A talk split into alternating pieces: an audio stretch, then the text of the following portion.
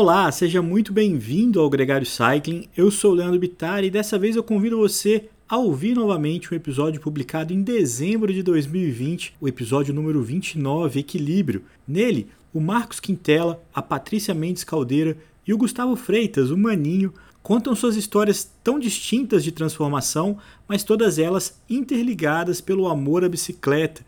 Vale a pena ouvir de novo esse episódio, três histórias muito legais e também relembrar um pouco dos nossos primórdios, até a musiquinha é diferente. Se liga, com vocês, Equilíbrio.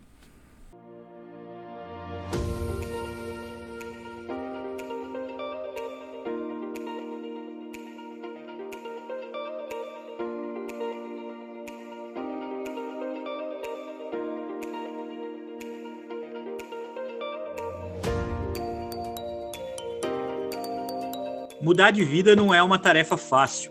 Se livrar da rotina viciada também não. Depende muito da força de vontade e de um novo amor. É nessa hora que a bike se torna a cúmplice ideal para essa transformação. No programa dessa semana, histórias de busca do equilíbrio muito além das duas rodas. Pessoas que se reinventaram com a experiência de pedalar. Ídolo adolescente nos anos 80 e 90 com o grupo Dominó, Marcos Quintela ouviu um chamado médico para mudar de vida antes que ela se encerrasse precocemente. Agora, apaixonado pelo ciclismo, ele está confiante de ter encontrado o equilíbrio e está animado com as possibilidades do mundo duas rodas. Marcos Quintela, é um prazer ter você aqui com a gente no Gregário Cycling. Prazer é todo meu, Leandro, Álvaro. É, quem diria, né? Um dia, falando com o pessoal do Gregário, já pude é, imaginar em outros lugares, mas no Gregário, olha, realmente é motivo de muito orgulho. Obrigado pelo convite. E que acho que um registro importante da gente abrir é que eu não sei se a Gregário teria existido, a gente completado seis meses, se quando teve o, o Giro Podcast que eu fui convidado, e eu te convidei, e você teve coragem de dar play num podcast de uma hora, e virou para você, Álvaro, você tem que fazer uma coisa com isso, porque é bacana o que você tem a falar. É muito... E aquela semente foi fundamental para eu caminhar e chegar hoje. Então eu queria te agradecer e publicamente reconhecer. Eu Obrigado e registrado na história registradíssimo e eu que agradeço porque você, além de outras é, jornadas que tivemos juntos aí na nossa vida publicitária profissional, você também foi o cara que me incentivou e que mostrou esse caminho da bicicleta e acabou me vendendo a primeira bicicleta que eu tive, que era uma Specialized e uma S-Works também, e é ali que eu comecei a dar minhas primeiras pedaladas. Aí dei uma parada, não continuei, mas depois a coisa evoluiu naturalmente. Eu que agradeço.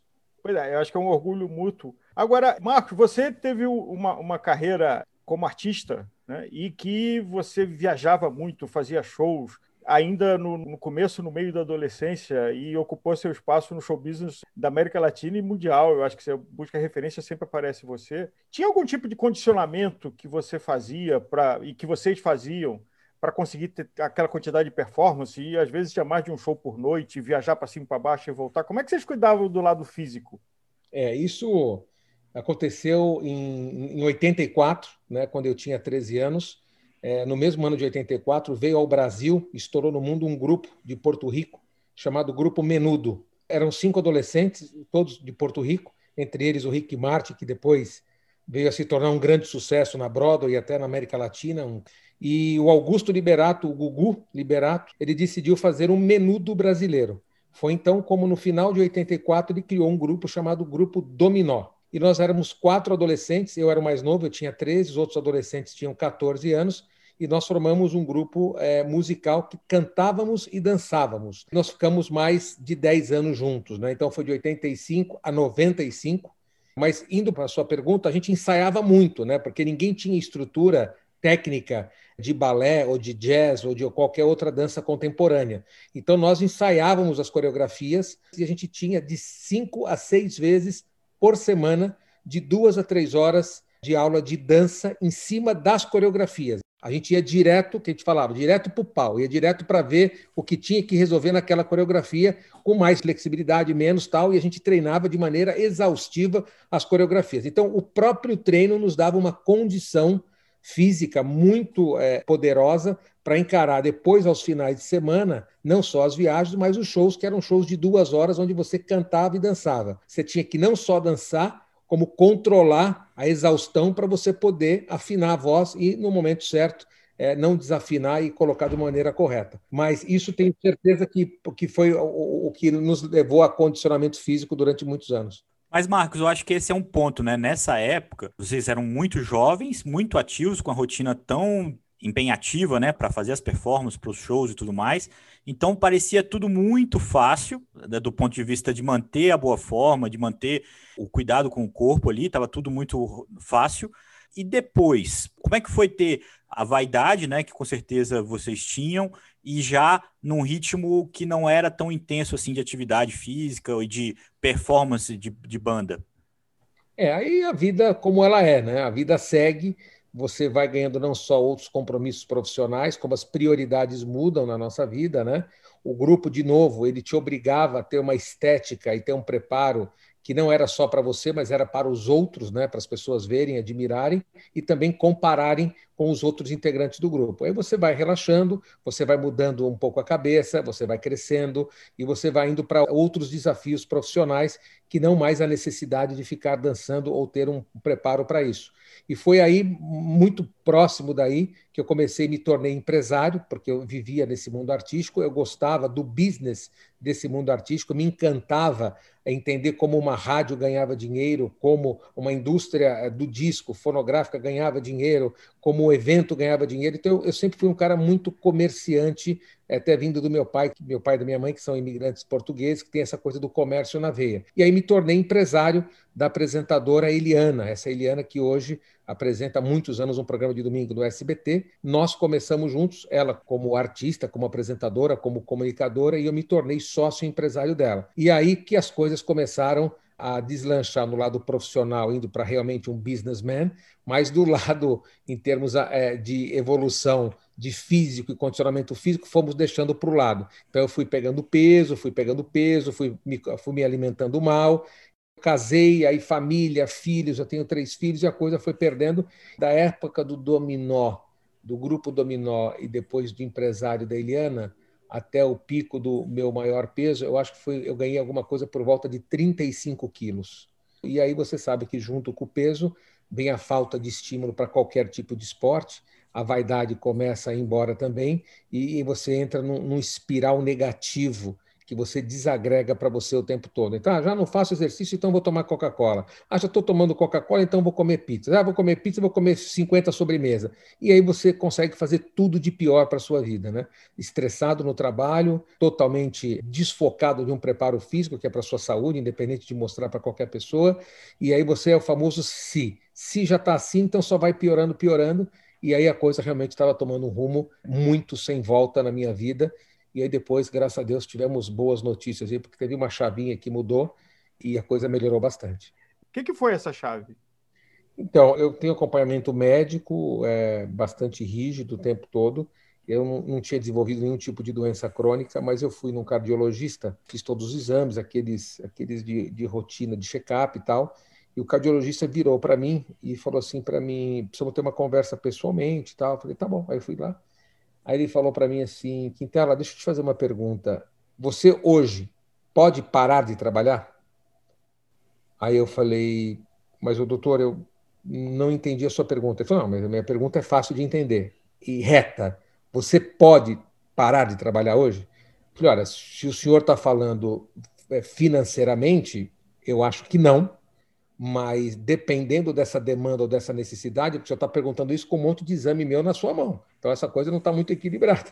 O senhor está sabendo mais coisa do que eu. Agora, se o senhor falar tem que parar de trabalhar, a gente tem que dar uma enxugada na vida, na cabeça, nas ambições, nos desejos tal, e a gente vai fazer o que tiver que fazer. Ele falou exatamente isso do que nós estamos conversando. Você está com o triglicérides impossível. Você está tomando o remédio mais forte que tem para triglicérides e não está conseguindo segurar.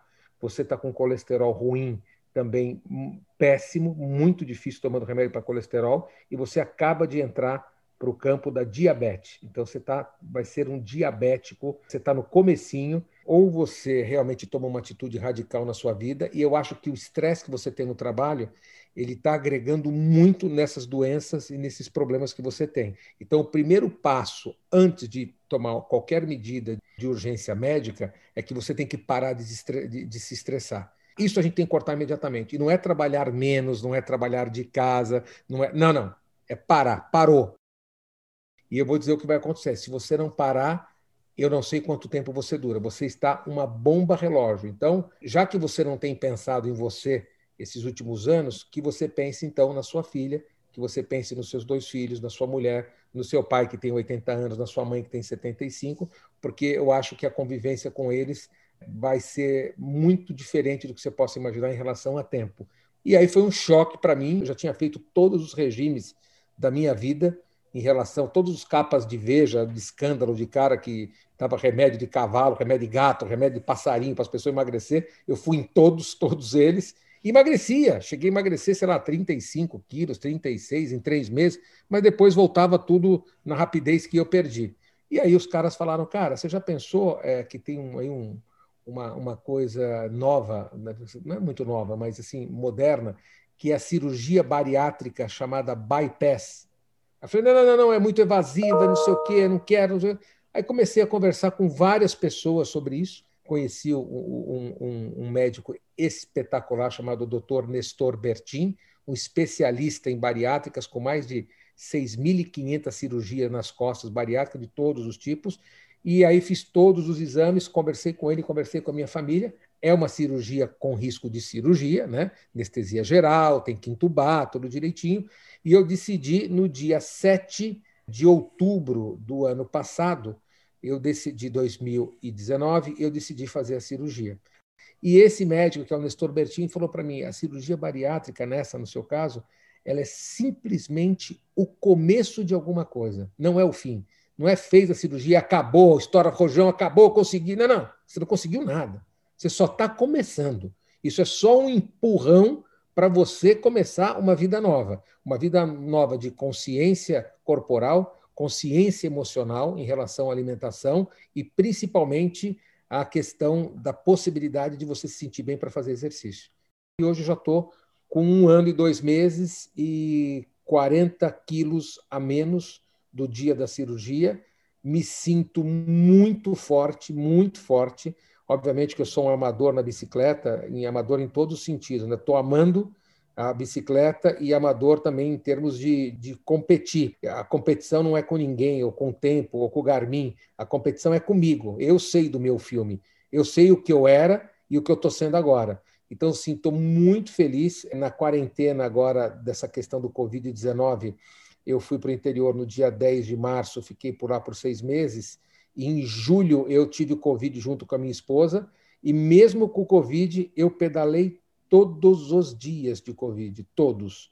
Eu, com orientação médica do, do, meu, do meu médico clínico geral, ele falou: Quintela, você não vai fazer nada a mais, você pode fazer a menos, mas você continua pedalando, né, a expressão de vocês ciclistas, penteando o pedal e você vai fazer sua voltinha de uma hora, uma hora e meia, tal, tal. Se sentir falta de ar, você me liga na hora. Se você sentir alguma coisa, me liga. E era impressionante. Eu com o Covid PCR positivo, o primeiro dia, o segundo dia, tem, o, tem um mito aí do quarto, quinto dia, que é o mais delicado do Covid, não sei o quê.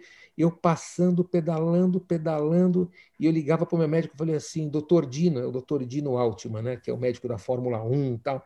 Falei, doutor Dino, está acontecendo uma coisa. Falei, o que, que foi? Falta de ar? Falei, não, eu estou me sentindo melhor a cada dia. falei, porra, mas eu, obviamente, não cruzava com ninguém, saía de casa às 6 horas da manhã, 6 e 15 Quando era 7 e 15 eu estava de volta, eu não cruzava nem com carro, nem com pessoa. E aí eu pedalei todos os dias levezinho e tal, aí cumpri meus 14 dias. Quando eu saí da quarentena, eu saí muito forte, muito animado, porque eu estava muito preparado para a vida. Então, ali foi a prova dos nove que, se ele me pegasse esse Covid há um ano atrás, eu com certeza, sem a bike e sem ter me preparado do jeito que eu me, me preparei, estava me preparando para a vida, eu teria um destino muito difícil, quer dizer, é, com possibilidades reais de ter complicações irreversíveis na minha vida.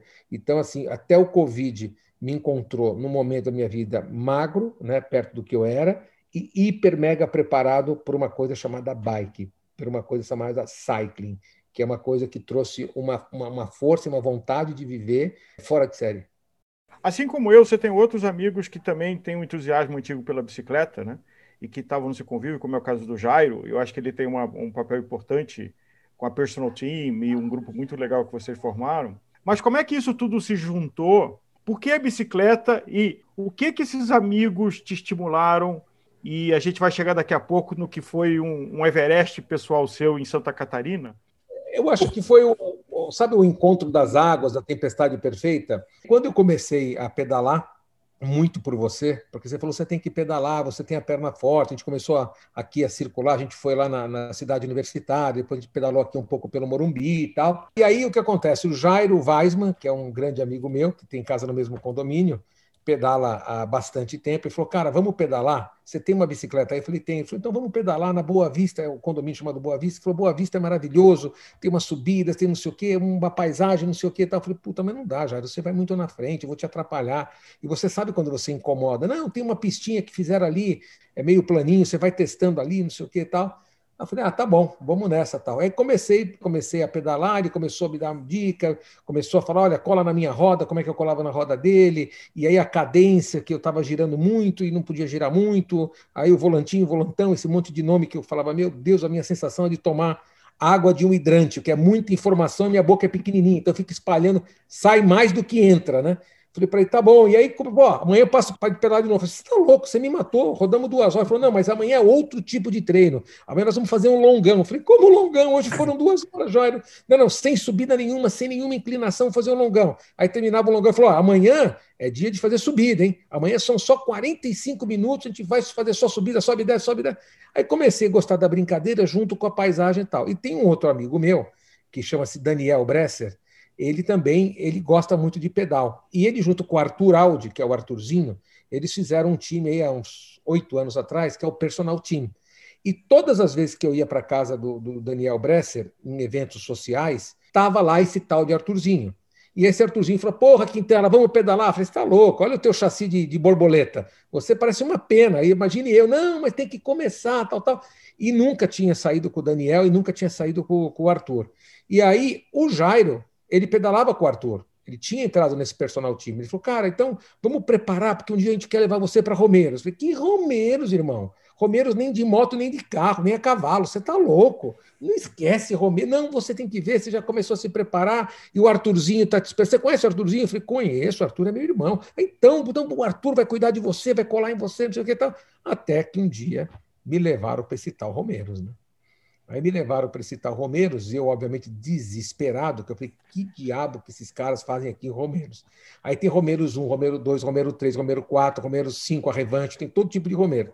Aí entrei no Romeiros e, como eu não conhecia, eu falei, será que tem mais dois? O cara falou, ó, que tem mais 3 quilômetros a 8%. Eu falei, eita, 3 quilômetros a 8%, mas o que, que é 3 quilômetros a 8% para mim? Eu não tinha a menor noção. Então você podia falar, tem 15 a 6%, eu não sei o que, que é isso. Então eu precisava sentir e provar. E aí eu sempre cauteloso, quando eu terminava, que os caras falavam, ó, terminou a subida, eu falava assim: olha só, sobrou, sobrou. Isso me dá um conforto da, da responsabilidade, que não vai disparar meu coração, que eu não vou travar a perna, que eu não vou ter. Eu como muita banana desde sempre, então não vou ter cãibra, não sei o quê. E eu, na Serra do Rastro, eu vi um povo assim, forte e um povo ficando, né? Seja pela lombar, seja pela cervical, seja pelo cãibra, seja pelo calor subindo, que aquilo vira um inferno. Na hora que depois você passa, aí tem aquele tal do morro da igreja que você fala: Jesus amado, quem foi que desenhou essa subida? Deveria ser preso, essa que é a verdade, não sei o que tal. Eu reclamo o tempo todo, mas eu, com a minha consciência, eu sei que eu estou indo, e estou indo, e estou indo bem, tal, tal. E eu continuo, mas nenhuma expectativa de, de, de melhorar muito além do que eu já estou. E falando de paisagem, Santa Catarina, é, Rio do Rastro e Morro da Igreja é um dos lugares assim deslumbrantes do mundo, não é só do Brasil. Né? É. Você chegar naquele topo e olhar ali para baixo, ali naquele mirante, é assim de tirar o fôlego mesmo. É, é, é, maravilhoso. E assim, de novo, um pouquinho de coragem e um pouquinho de responsabilidade.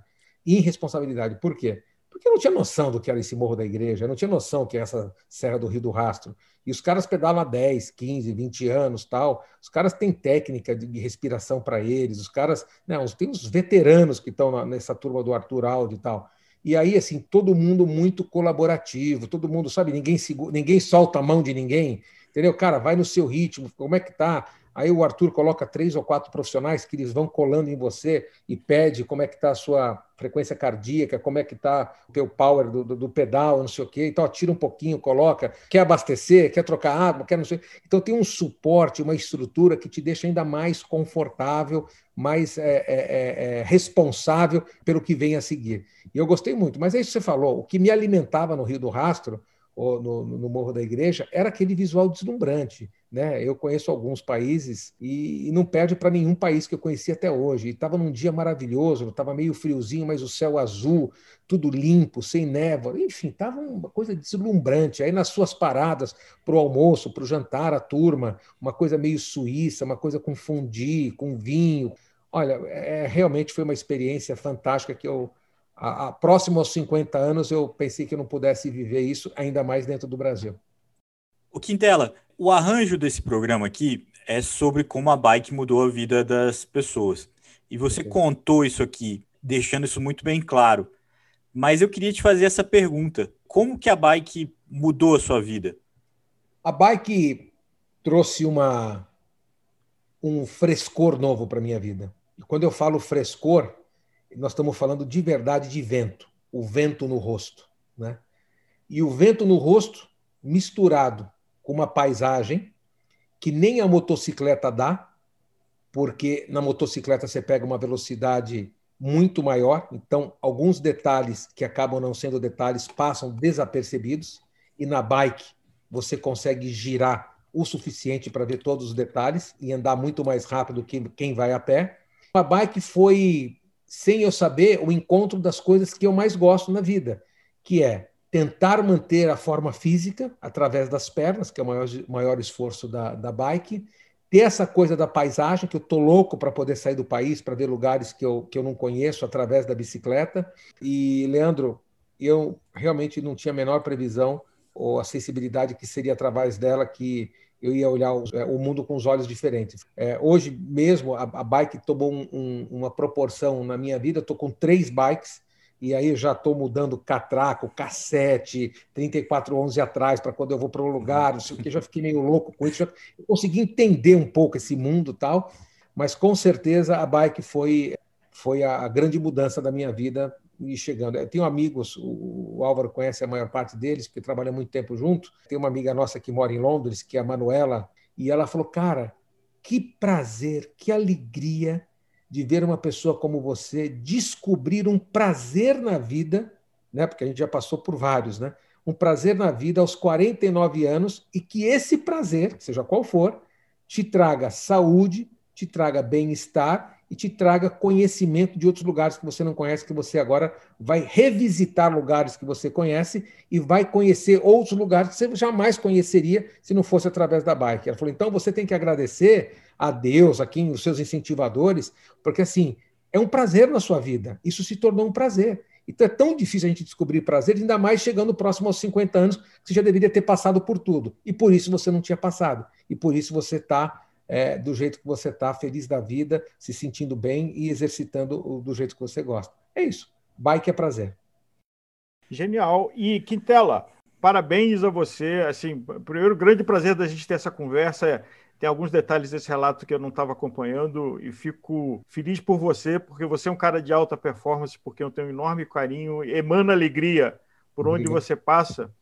E ter alguém com a tua energia no pelote é um privilégio. O ciclismo agradece. E você não tem noção das barbaridades que eu faço no pelote. Eu sou um inferno no pelote. Eu vou para frente, eu vou para o meio. Eu vou de eu não paro de falar na subida e na descida. Não, as histórias. Você como contador de história, muitas delas não publicáveis em fóruns públicos, mas que no pelotão dá para conversar e eu conto as é. histórias do pelote, fica dois a dois, às vezes um a um, né? Que dependendo da situação tal. Aí quando eu vejo, falei, gente, o cara falou dois a dois, aí só que nós estamos em cinco na estrada. Falei, não, mas ele não quer perder a história. Eu falei, não vai perder a história, mas vai perder a vida. Olha o ônibus, porra, vindo tal. E, então, então fica muito divertido, o grupo fica feliz, né? Uma atmosfera feliz, que já tem esforço físico, né? As coisas, os targets você tem que buscar. Então, quando você tem um papo é, desenvolto, um papo alegre, você deixa a atmosfera de um jeito muito, muito agradável. É isso que eu faço no, no pelotão onde a gente costuma pedalar aí com o povo. Quintela, eu só posso agradecer a sua participação aqui conosco, uma história rica, engrandecedora e motivante, não só para nós aqui, gregários, mas para todo mundo que está ouvindo, o prazer de pedalar e de mudar de vida pedalando. Acho que você expressou isso muito bem, como poucos. Muito obrigado mesmo. Leandro, obrigado, o prazer é todo meu. Agradeço o Álvaro também, que é um dos grandes incentivadores pela minha saúde, não só pela bicicleta, mas pela minha, pela minha saúde como num todo. E a bike é um presente divino para mim, que eu tento tratar de uma maneira muito séria e divertida ao mesmo tempo, né? E espero continuar ouvindo o Gregário aí por muito tempo. Já estou ouvindo, né? Tenho, tenho ouvido bastante e participar dessa entrevista me deixa muito honrado porque de verdade eu sou um iniciante assumido, eu sou um aprendiz, mas sou um iniciante um aprendiz feliz. Feliz porque eu sei que o melhor está por vir, sempre no meu passinho, devagar e sempre a gente chega lá.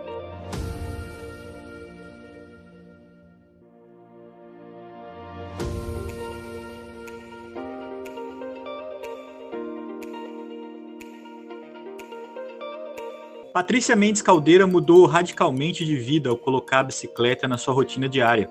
Há 20 anos, ela celebra uma vida muito mais equilibrada e repleta de desafios e conquistas. Patrícia, bem-vinda ao Gregário Cycling. Muito obrigada, é um prazer estar com vocês no Gregário. Patrícia, eu queria começar perguntando qual é a tua história do esporte? Assim, desde a sua infância, como é que o esporte, você conheceu o esporte junto da sua vida? Bom, eu acho que é uma história um pouco germânica, de que o esporte já estava embutido assim na educação, tênis, natação, esgrima, equitação, até achar aquela que, na verdade, teve a maior que eu tive, fui crescendo e fui me identificando com esqui. Tudo que era mais solitário para mim era mais fácil. O mergulho, a esgrima, ou a ciclismo, desculpa, foram assim os que mais me deixaram feliz com essa sensação de, de liberdade, né? Mas fez parte da educação, tinha que ter um esporte sempre. Patrícia, dentro de casa, como era a cultura do esportiva dos teus pais, família? É engraçado, porque era muito mais estético do que pela saúde. Como eu sempre tive uma tendência a engordar, a preocupação era a estética, para não engordar. Uma família que tinha uma tendência a engordar, e eu, graças a Deus, peguei pelo lado da saúde. Quer dizer, para mim foi tem que fazer, é, faz parte da educação. É, então eu fui lá descobrir o que, que realmente é, me fazia bem né? mas ninguém fazia esporte. Interessante. É curioso, partiu, né? partiu de algo interno seu. Teus pais não eram praticantes, aquele tipo de família que, que gosta, né? que vive o esporte diariamente. Não, era uma, era uma imposição, vamos dizer, da educação. Por exemplo, a equitação era a convivência com o bicho, a esgrima, o desafio e o raciocínio mental, quer dizer, sempre coisas ligadas a educação, mas não sem nenhum exemplo em casa. Muito mais currículo acadêmico do que propriamente o exercício Exato. da saúde, o prazer da atividade. É que pais mais velhos também, tinha pais com 50 anos de diferença, é muito é uma outra geração, né? Eu acho que você tem razão, é uma, uma parte do seu currículo. Você tem que fazer esportes para ter relações e para emagrecer e para, enfim, é um conjunto. Agora, Patrícia, na sua jornada, é, teve um momento de um enorme desafio familiar, pessoal, que provocou que você perdesse um pouco o seu norte e, com isso, você cuidasse menos da sua saúde. Mas, dando um fast forward por essa passagem, um dia apareceu uma luz, um sol que brilhou na USP. Como é que foi esse momento? Então, dentro desse conceito de estar fit, tinha um amigo que ficou muito, muito bem fisicamente, tinha aula de fotografia comigo, então eu convivia com ele semanalmente. E aí passaram-se as férias e eu vejo essa pessoa com outro físico, outro ar, outra energia, e ele me contou que estava fazendo ciclismo. E eu disse: Ah, eu quero ver me leva lá para ver aonde você faz. Eu ah, faço na USP. E ele me levou na hora, no fim do dia, quando estava o pelotão da morte, treinando, há 20 anos atrás. Boa introdução. Não, e é uma coisa, a emoção, a energia, eu nunca vi nada igual.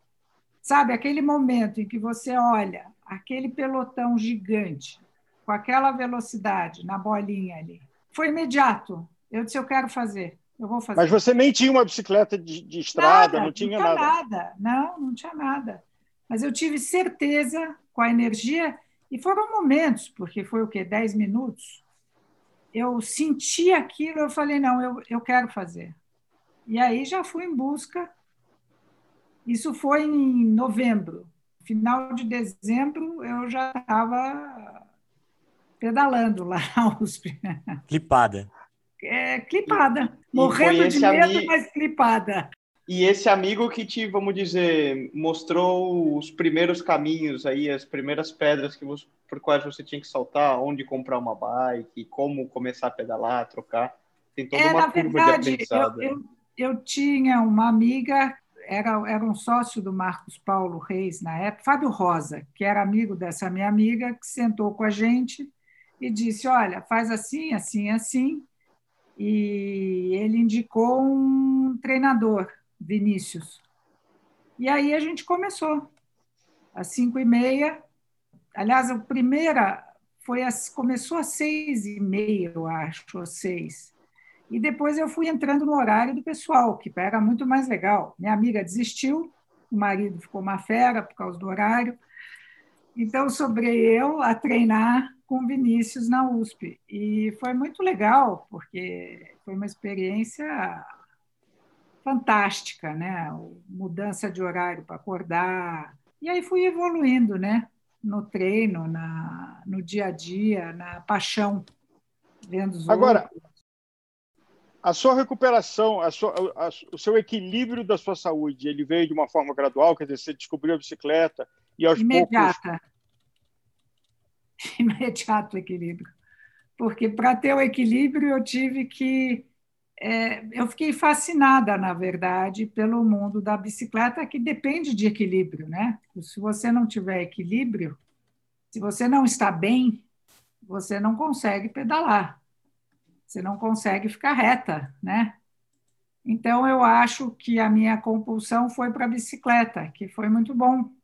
Foi um progressivo, um crescendo de troca de vamos dizer, de treino, de, de foco, foco no ciclismo. Você tira o desequilíbrio e vai para um foco do equilíbrio, né? Dentro da linha do encontrar esse novo equilíbrio, essa nova rotina, o que mais te apaixonou pela rotina de alguém que pratica esporte e realmente desfruta da prática do esporte, né? Olha, eu vou te falar, na verdade, essa questão do horário eu achei mágica, porque você vê o sol nascer todo dia, ou ver a lua na USP, como a gente via quando pedalava, ver a lua de manhã, o sol nascendo, eu acho que é um privilégio e você acaba. É uma adição que você acaba tendo do, do bom para você. Quer dizer, o sol está aí todo dia, nem todo mundo aproveita o nascer do sol, né? Se você trabalha, como é o meu caso, eu tinha que me organizar para o horário cedo, para poder chegar no escritório no horário habitual. Então, eu fui fazendo essa troca, inclusive de dormir muito cedo. E a vida começa para mim todo dia, 15 para 5, e às 8, obviamente, eu estou exausta, né? Porque depois de, de, de fazer o esporte, trabalhar o dia todo. E eu acho maravilhoso, eu acho que é fantástico. Ô, Patrícia, conta um pouco da sua rotina hoje com a bicicleta. Aí passou 20 anos que a bicicleta foi entrando na sua vida, fazendo parte do seu cotidiano. Como que é a sua relação com a bicicleta hoje? Qual que é a sua rotina? Então, mesmo durante a pandemia, que eu passei a não pedalar fora, né, romeiros que eu fazia habitualmente, eu tenho um rolo em casa, já há alguns quatro anos, com a RU. Eu acordo sempre às 15 para 5, desde sempre, quer dizer, é um, é um horário padrão. E às 5 e meia, 15 para 6, eu estou na bike. Então, eu tenho treino, treinador pelo Zoom, segunda, quarta e sexta, com o Ronaldo Martinelli. Terça e quinta eu pedalo sozinha. E sábado, se eu não fiquei morta da semana, eu sempre faço um pedal. Não posso fazer muito longo, porque sexta é sempre subida, me mata, mas eu tento fazer todos os dias, menos domingo. Patrícia, voltando alguns anos atrás, nós dois tivemos o privilégio de ser apresentado a um lugar mágico que foi as Dolomitas. É, com patrocínio do Cláudio Capelano, a gente correu o Granfão do Pinarello e depois fomos para Treviso, para Bolzano, desculpa, pedalar para um lugar assim que é, é, não é tão bonito quanto a bolinha da USP, mas quebra o galho, que são as Dolomitas. E nas Dolomitas, vizinho ali do lado, tem o Stelvio. Você tem uma história, uma relação muito bacana com o Stelvio, que eu também acho que é outra coisa de uma escolha e de determinação e de superação. É, isso foi, essa viagem para mim foi épica, porque eu não, o Ronaldo me disse, vem com, com um grupo que vai para as Dolomitas e para Pinarello, para essa prova. Eu nunca tinha feito uma subida na vida. E aí fui com eles, um grupo só de triatletas, de superatletas, como o Álvaro, o Capelano, vários, tinham 15 e eu. E aí, no dia do Estelvio, eu comecei a subir, senti lá pelo quilômetro 10, 11, é, que não ia conseguir subir. Nesse momento, eu decidi que eu ia treinar, que eu ia voltar. Eu falei, quando eu entrei na van, que o italiano achou mais fácil me pôr dentro da van do que ficar esperando. Eu subi ali com a dificuldade. É, eu disse: eu vou voltar o ano que vem e eu vou fazer a montanha inteira. E aí eu fiquei treinando o ano todo. E no ano seguinte, graças a, a Deus, ao, ao treino, a tudo, eu consegui. E foi uma história muito bonita, porque para mim foi assim: tudo é possível, né? Você pode vencer, você pode, se você tiver determinado a fazer aquilo, você vai achar os meios para chegar lá. Quer dizer, o treino, o foco, eh, a cabeça, né? Eh, lidar com a dor. Então, esse foi um grande sonho que eu consegui realizar, um desafio, né? Tem um livro é, de uma pessoa que o Leandro gosta muito, que é o Lance Armstrong, que o título, o primeiro livro dele da luta do câncer é It's Not About the Bike. Mas o título, eu acho que a gente tem que concordar que não é sobre a bicicleta, é sobre nós, é sobre a nossa cabeça, sobre a nossa consciência. E eu acho que essa é a sequência da nossa conversa, Patrícia. Tá claro aqui o quanto que esses 20 anos de bicicleta fizeram bem na sua relação com a bicicleta. É muito importante tentar entender o quanto que ela foi capaz de mudar na sua vida. O que que, a, o que que essa relação com a bicicleta te, te tornou melhor do que a pessoa que você era 20 anos atrás? Ah, eu aprendi muito com a bicicleta. Eu falo isso para o Ronaldo sempre. Eu aprendi a ser humilde, eu aprendi a ter paciência, eu aprendi que eu tenho que lidar com as frustrações de uma forma mais tranquila, né? Porque se eu não consigo, eu vou ter que treinar mais. Se eu naquele dia não estou bem, eu vou ter que me conformar, e se eu não dormir muito, vai ter consequência. Quer dizer, tem sempre. É... Eu aprendi em todos os momentos, sabe? Mesmo, por exemplo, você está num pelotão, você não, tá, você não pedala bem, você vai lá para trás, e você vai um dia pedalar na frente, mas você vai ter que começar lá atrás. Então, eu acho que eu fiquei uma pessoa melhor nesse sentido. Eu aprendi a ver o outro, eu aprendi a me ver de uma forma mais tranquila, não não com sonhos impossíveis, né? Com uma escadinha, quer dizer, é... e a gentileza, eu achei, eu sempre encontrei nesse meio, eu acho que talvez eu tenha tido sorte, mas sempre pessoas muito gentis, quer dizer, sempre alguém vai te ajudar, Sempre alguém vai. O Álvaro queria me ensinar a descer o Stelvio. Eu morri de medo, fiz uma curva e desisti, mas ele tentou. Mas eu digo, assim, sempre tem alguém que te, te ajuda. Eu senti isso nesse meio. Uma solidariedade muito grande. Patrícia, pegando a carona no nome daquela música famosa Stairway to Heaven, alguma vez o ciclismo já te colocou no céu?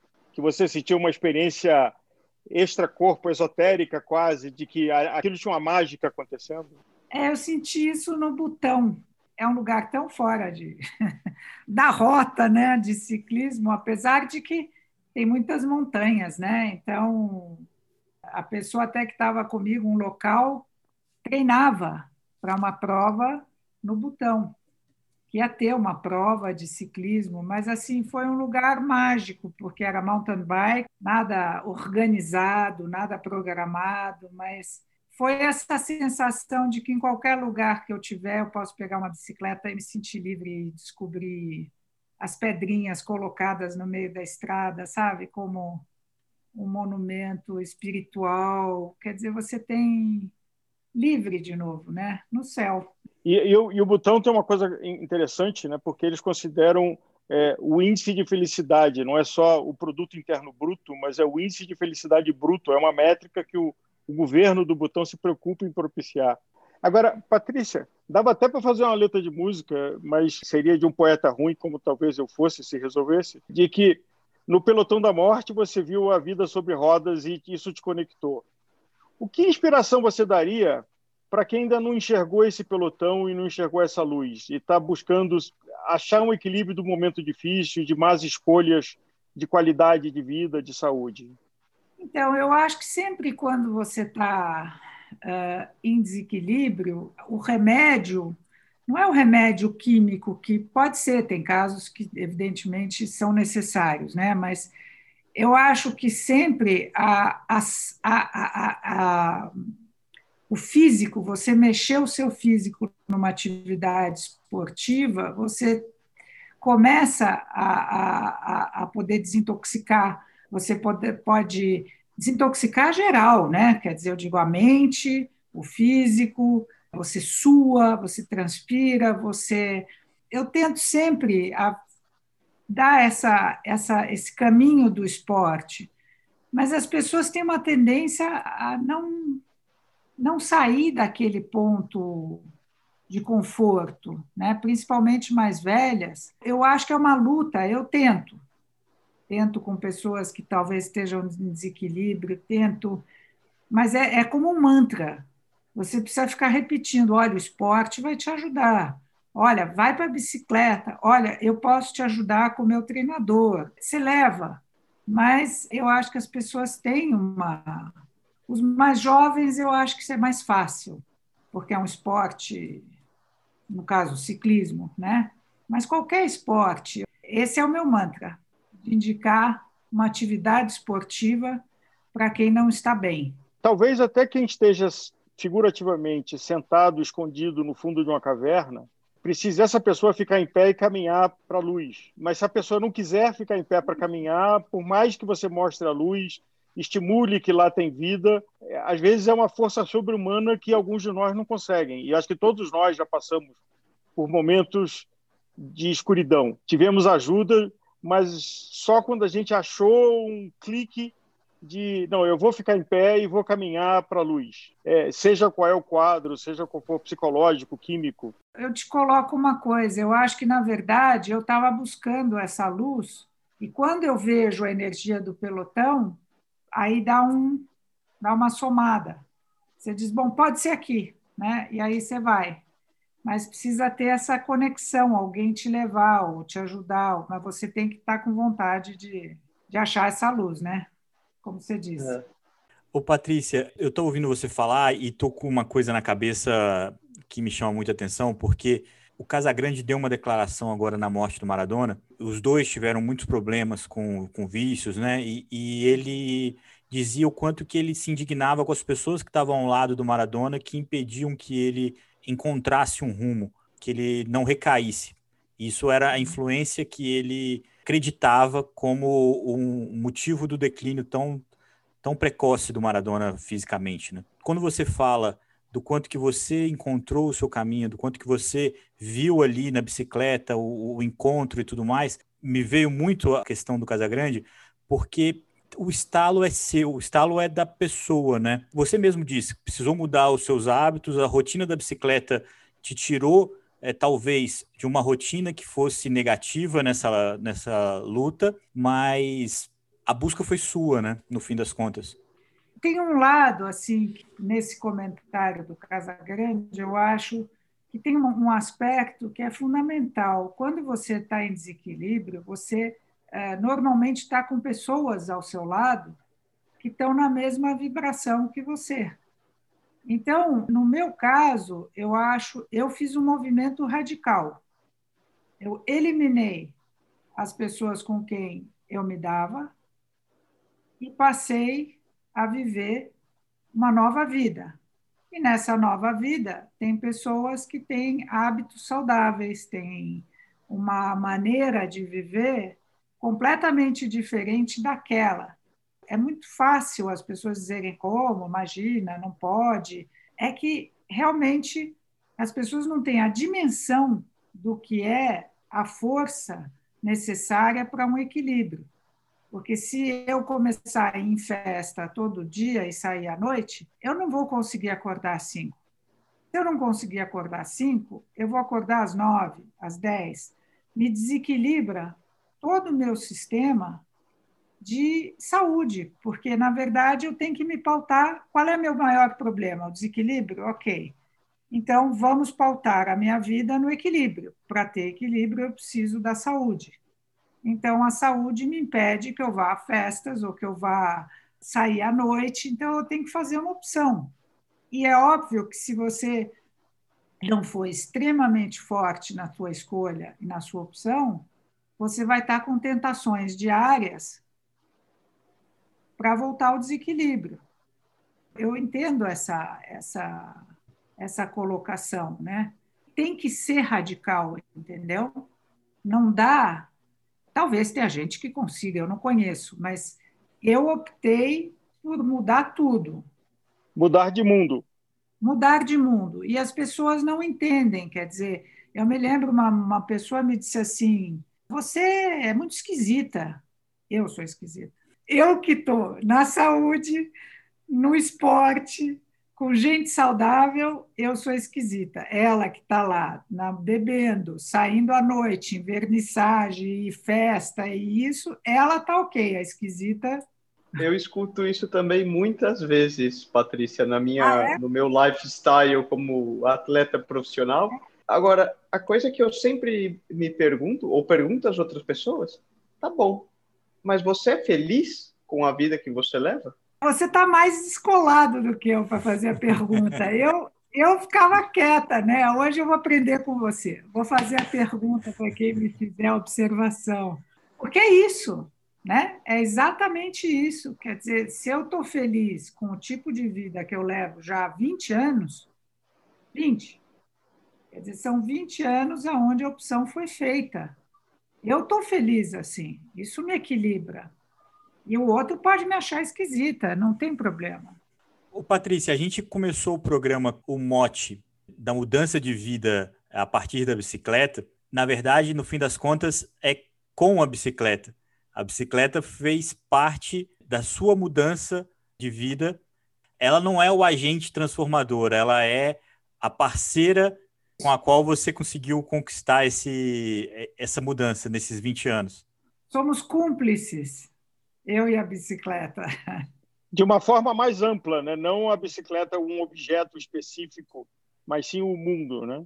Exato. Né? Porque você sonha, você sonha, faz parte também, né? Isso te e dá. vive. Você vive. Legal, muito obrigado, viu? Foi um prazer falar com você. Obrigada a vocês, adorei participar do programa. Sou uma privilegiada de estar ao lado de vocês aqui. Obrigada.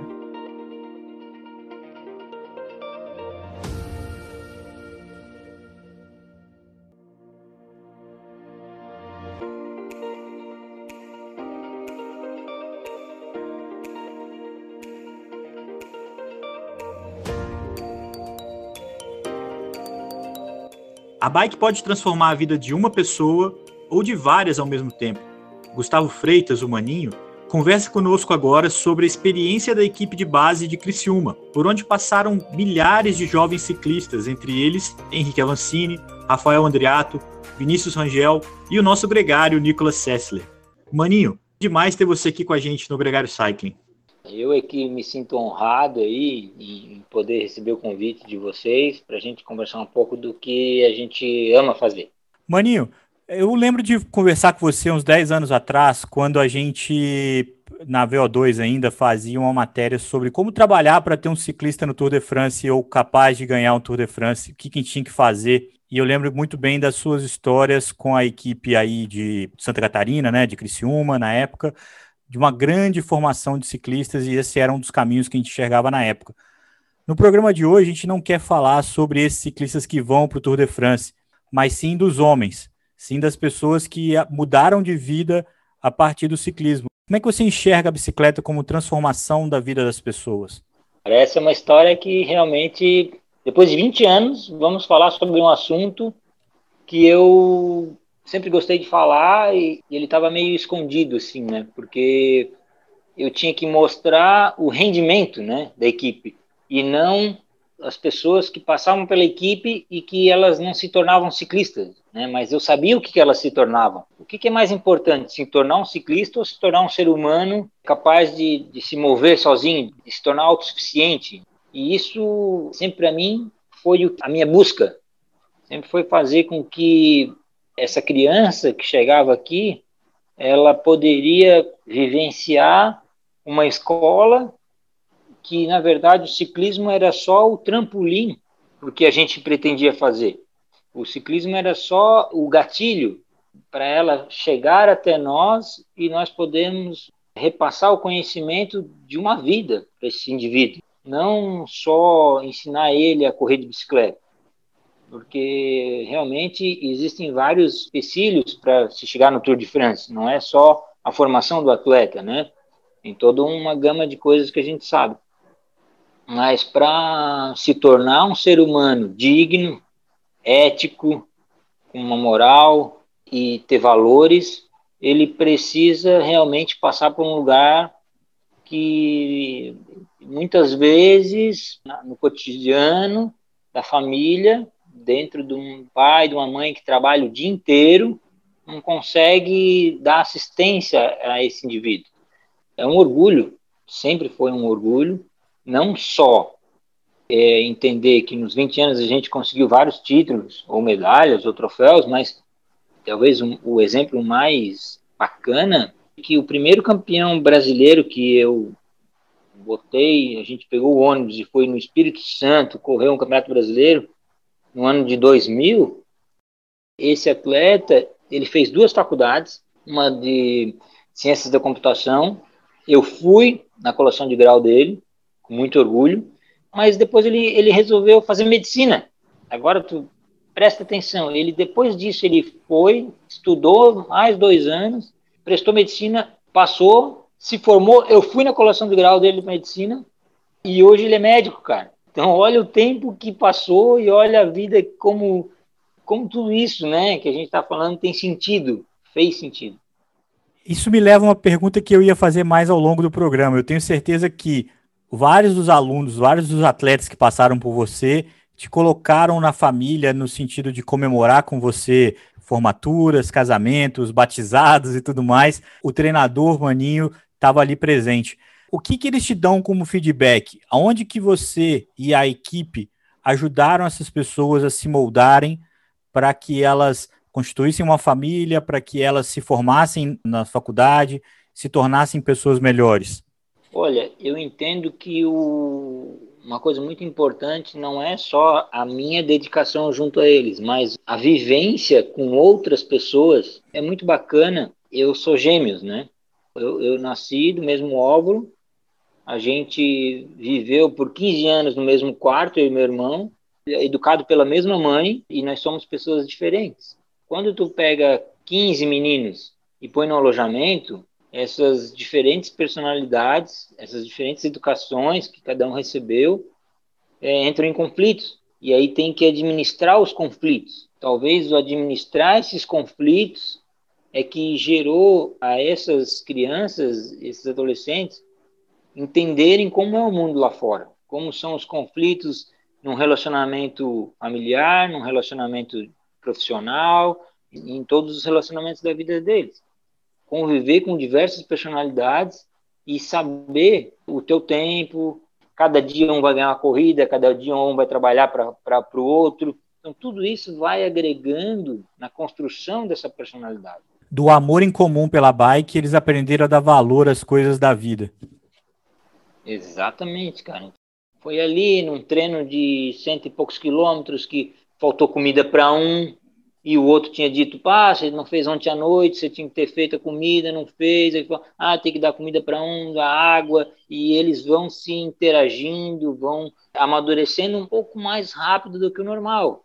Quebra cara aqui, quebra cara ali, de noite deita todo mundo para dormir e todo mundo conversa e explica e conta e, e meio que joga na cara, né? Aí o cara corre atrás do prejuízo, né? No outro dia ele já levanta de outro jeito, já toma outra postura. Nós aqui vivemos quebrando os formatos, e eu queria quebrar o formato porque entre os gregários tem alguém que já foi abrigado por esse teto, que é o Nicolas. Nicolas, como foi para você chegar nesse teto? Agora, virando um pouco da mesa, você de gregário para ajudar também na conversa. Como foi você encontrar o Maninho e o que que ele é, mudou na sua vida? Cara, essa eu lembro bem, porque na verdade o Maninho foi meu primeiro patrocinador, né? Tirando meus pais, claro, que apostaram por mim, mas foi a primeira pessoa que me viu. Foi em 2007, né? Foi, teve um brasileiro de cross country, eu era infanto juvenil ainda, então eu tinha 13 para 14 anos, e foi em São Bento do Sul, cidade na época lá do Pichai, de, dos Coyotes, esse pessoal.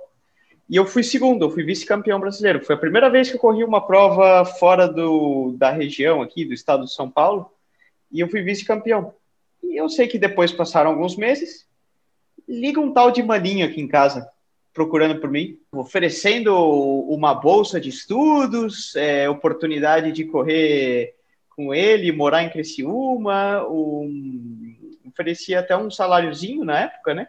Para um menino de 14 anos, uma ajuda de custos para ir correr a Olesk, os joguinhos e tal. A gente buscou na época o Danilo Terra, aqui de Ribeirão, que também tinha muita tradição, e perguntou: Danilo, você conhece esse, esse tal de Maninho? O cara lá de Criciúma me ligou, oferecendo rios e barris. Essa história aqui tá meio estranha. E ele falou: Não, bicho, pode confiar, é a melhor coisa que você vai fazer na, na tua vida é entrar nessa equipe. Dito e feito. O resto é história, né? Pode Maninho, o que, que você lembra desse, desse momento? Ah, cara, eu fico emocionado, né? Porque, pá, cara, passa um, um monte de coisa na minha mente aqui, um monte de lembrança e é, é bacana escutar isso, né? Porque a gente, graças a Deus, eu, eu realmente, eu sempre tive muito hábito de final de ano eu ligar para muitas pessoas, muitas pessoas. Eu vou dar um exemplo agora, já que o Nicolas está falando, do Alex Malacari, né? Tu tá falando, Nicolas, que tu foi segundo no brasileiro, né? O Alex foi sétimo no brasileiro que eu liguei para ele. Porque eu peguei os atletas do ranking ali e fui ligando para um, para outro e tal. Eu liguei para o Alex, Alex, não, eu fui sétimo e tal. disse, não, mas vem para cá, nós temos uma oportunidade para você. E assim foi para muita gente, né? Não era só porque ele era primeiro ou segundo, mas era para todo mundo, assim. Eu sempre falei, eu sempre fui um facilitador chegou um ano que nós tínhamos 70 atletas bolsistas aqui na cidade. O que mais sempre me impressionou, Maninho, foi justamente você sempre teve um olho para buscar gente que não estava em evidência, que naquele momento não era ninguém. E através disso, trazer para o ciclismo competitivo, apresentar a bicicleta e apresentar uma nova maneira de vida, né? Como que você fazia isso? De onde veio esse, essa vontade, essa maneira de trabalhar? Quando eu olho para o campeonato nacional para o ciclismo nacional, eu vejo que ser campeão brasileiro não é difícil, né? Porque a gente tem um nível muito baixo perto do nível europeu. Então eu não, não, como é, não olho para isso. Eu enxergo é um contexto maior, né? Primeiro vem essa essência da, da criança que realmente é apaixonada por isso que não vem do pai, não vem de tal coisa, talvez assim, de uma, uma tendência e tal. Mas eu sempre soube que muitos deles chegavam ali aos 18 anos, no país que a gente tem, o menino vira homem aos 18 anos e o pai já bota para a rua e tem que trabalhar e tem que ganhar salário, já tem que dirigir, essas coisas. Eu sempre tive esse olhar assim, a oportunidade tu tem que dar. E aí, muitos desses adolescentes, é o que falta, é tu dar só essa oportunidade, porque eles têm muita força de vontade, toda essa parte técnica e tática realmente é com o passar dos anos, que o atleta vai adquirindo, ninguém nasce com tudo pronto, e o próprio exemplo, Nicolas, de tu falar sobre essa parte é, que nem sempre era o cara que estava em evidência, é a questão do Henrique, né? O, o Avancini, em 2012, ele mesmo já falou isso várias vezes, o único salário que ele tinha era daqui do, do município, da bolsa do município, 2012. Ele corria de camisa branca, porque ele não tinha nenhum patrocinador. Né? Então, isso realmente sempre fez a gente seguir né, nesse sentido. Assim. Maninho, você já viu muitas crianças virarem homens, muitos ciclistas virarem campeões. É possível um campeão não ser um, um ser humano admirável? Ah, que pergunta, hein, cara? Poxa, não, eu não vejo essa, essa possibilidade. Para se tornar um campeão, são muitos fatores, e é igual uma linha. Ser um campeão é uma linha. O que, que é uma linha? Uma linha é um monte de pontinhos. Quando tu olha de longe, ela se torna uma linha. Mas se tu olhar bem de perto, ela é um monte de pontinhos. E cada pontinho desse é uma ação que você tomou, que você adquiriu, que você teve que ser persistente, que você teve que ser maduro, que você teve que compreender todo esse contexto. Então, ele realmente, um campeão, ele é um herói. E para ser um herói, ele tem que ter completo, ele tem que ter é, todas essas qualidades que a gente definiu. Ele realmente ele é um cara que tem uma personalidade talvez um, difícil de lidar, mas ele, ele tem a percepção e entendimento de, desses valores, de toda essa, essa complexidade da vida de uma pessoa normal. A gente sabe que a vida muitas vezes é ingrata e muitas vezes coloca desafios enormes para os quais a gente não está pronto. E muitas vezes tem crianças que têm a infelicidade de nascer em lares quebrados, com pais com problemas importantes, às vezes de dependência química, às vezes de equilíbrio emocional, às vezes até psiquiátricos. E eu imagino que algumas ou muitas delas acabam sendo acolhidas por você. Se isso acontece, como é que a bicicleta ajudou essa criança a achar seu caminho, a achar seu equilíbrio, a construir seu futuro? Eu acredito assim, ó, que ao contrário, é, foram 10% dos atletas que vieram aqui com uma estrutura familiar. 90% estrutura totalmente perturbada, totalmente. Economicamente, psicologicamente, é, tudo que é problema vinha e caía aqui na, na escola. Mas, assim, esse era o objetivo. Era um dos objetivos, era a gente de olhar para aquilo e tentar transformar. A gente sempre buscou isso. E, assim, a gente teve muitos exemplos de meninos que vieram para cá, assim, apenas pela bolsa e vinham sobrevivendo por isso. Com certeza, eu entendo que a vivência dessas crianças aqui num lar onde a gente prezava por disciplina, por treinamento, por horários. Então isso tudo faz com que ela comece a criar objetivos na vida dela, né? Criar objetivos dentro do, do, do cérebro dela, criar metodologias, cronogramas, que eu vejo a parte de responsabilidade. Mas sobre a pergunta que é com relação à mudança nisso, a, a, a bicicleta ela era só a busca desse menino para chegar aqui e aqui a gente fazer esse polimento, porque na verdade todo adolescente, toda criança também ninguém vem nesse mundo maldoso, né? Ele chega aqui, ele tem uma, alguns desvios de caráter, vamos dizer assim, de conduta, desvio de conduta, e aqui ele isso começa, a criança começa a ter um outro olhar do, do mundo, porque tem, tinha adolescentes que chegavam aqui que bem perdido, né?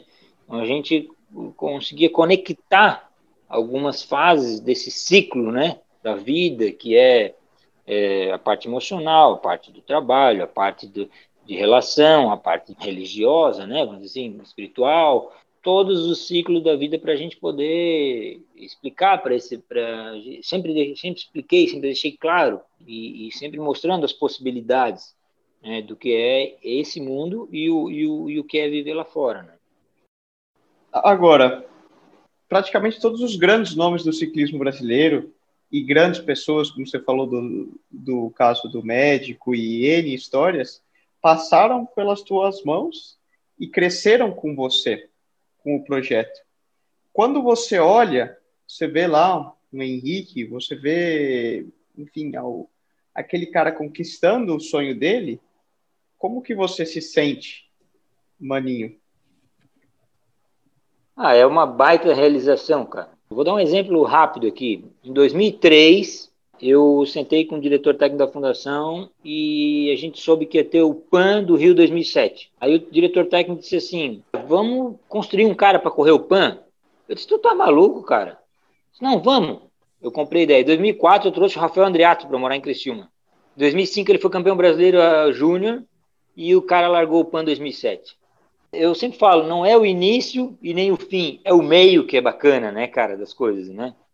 Então, assim, a construção das coisas é que é o legal, né? Não é nem o final de tudo, né? Porque o final de tudo a gente, porra, a gente já teve o Murilo Fischer aqui, a gente já teve, né? Todo mundo teve envolvido com, com o ciclismo aqui do Sul e a gente colaborou um pouquinho com cada um. Ótimo, cara, essa era a missão, entendeu? E é muito bom a gente seguir olhando agora, recente, o Vinícius, né? O Alex, e eu acho que quem gosta do ciclismo quer perpetuar agora o bom momento que a gente está, tem que dar a sua colaboração, tem que ir lá regar um pouquinho a planta, porque senão, né? É dessa forma, mas a, a, o prazer é, é, é muito grande, mas a gente tem esses meninos que tu já comentou, que não foram know-how aí, né, do ciclismo, mas eles também têm os seus títulos com as suas famílias, eles também têm seus títulos com as suas conquistas dentro do seu mundo que eles determinaram. E eu participo, cara, desse mundo deles. Quando meu aniversário, milhares me mandam mensagem, quando é Natal, quando é Dia dos Pais, e tudo isso para mim são títulos, entendeu? Nessa história da equipe, quantas pessoas, quantos alunos, atletas passaram por você nesse período? Você tem noção desse número? Eu tenho noção de 700 pessoas moraram comigo. Moraram, habitaram aqui a cidade. Mais de mil atletas a gente se envolveu com relação à federação, né? Nesses 20 anos. E dentro do que é o tema do programa, você acha que quantas delas saíram melhor daí? Saíram com uma experiência de vida melhor para encarar o mundo com ou sem a bicicleta? Não, não tenho dúvida nenhuma que todas elas saíram com essa capacidade, com essa esperança, porque eu acho que o que move o ser humano é a esperança, e elas saíram empoderadas, que elas poderiam e elas podem fazer o que elas quiserem da vida delas. E, Baninho, para aquele cara que gosta dos números, quantos anos durou o projeto e quantos títulos brasileiros vocês conquistaram? Só para dar uma referência ao longo desses anos todos? Cara, é, os anos foram de 99 até 2019, praticamente 20 anos. Tem um número assim, mais ou menos, porque a gente teve atleta da pista, atleta do mountain bike, atleta do BMX, né, atleta de ciclismo, e esses campeonatos tinham campeonato de estrada, campeonato de contrarrelógio, campeonato na, na pista, várias medalhas mais de 150 títulos fácil, nacional. E mantendo os números, Maninho, de 0 a 10, qual que é a sua, o seu sonho de continuar trabalhando e movimentando a vida dessas, desses garotos no futuro? É 10. é, eu quero, eu quero voltar com esse projeto assim mais intimamente, né, como eu já tive, né? Hoje eu estou na empresa, a gente corre, auxilia alguns atletas e tal, mas a estrutura que a gente tinha, a gente não tem mais. E a gente precisa voltar com isso e eu estou batalhando. Agora teve as eleições, a gente teve algumas conversas e tal. Talvez a gente exista, exista a possibilidade de a gente poder retornar. Maninho, eu só posso te agradecer o privilégio de você estar aqui com a gente, de você nos inspirar e de você personificar o que a gente acredita e trabalha para propagar. Então, como ciclista Álvaro Pacheco, Maninho, muito obrigado. Bacana, tamo junto, cara. como gregário e como ex-ciclista da equipe, obrigado por tudo, maninho. Ah, que isso, Nicolas. Tu tá no meu coração, tu sabe disso. Eu só faço a correção. Eu acho que a equipe dele não tem ex-ciclista, porque quem entra nunca sai do time. É, é verdade, vai passar é, o resto é da vida na equipe do Maninho. Pode até vestir outras camisas, mas nunca vai deixar de estar na equipe do Maninho. Bacana, cara. Que bacana. A nossa religião é o ciclismo. Amém. Amém.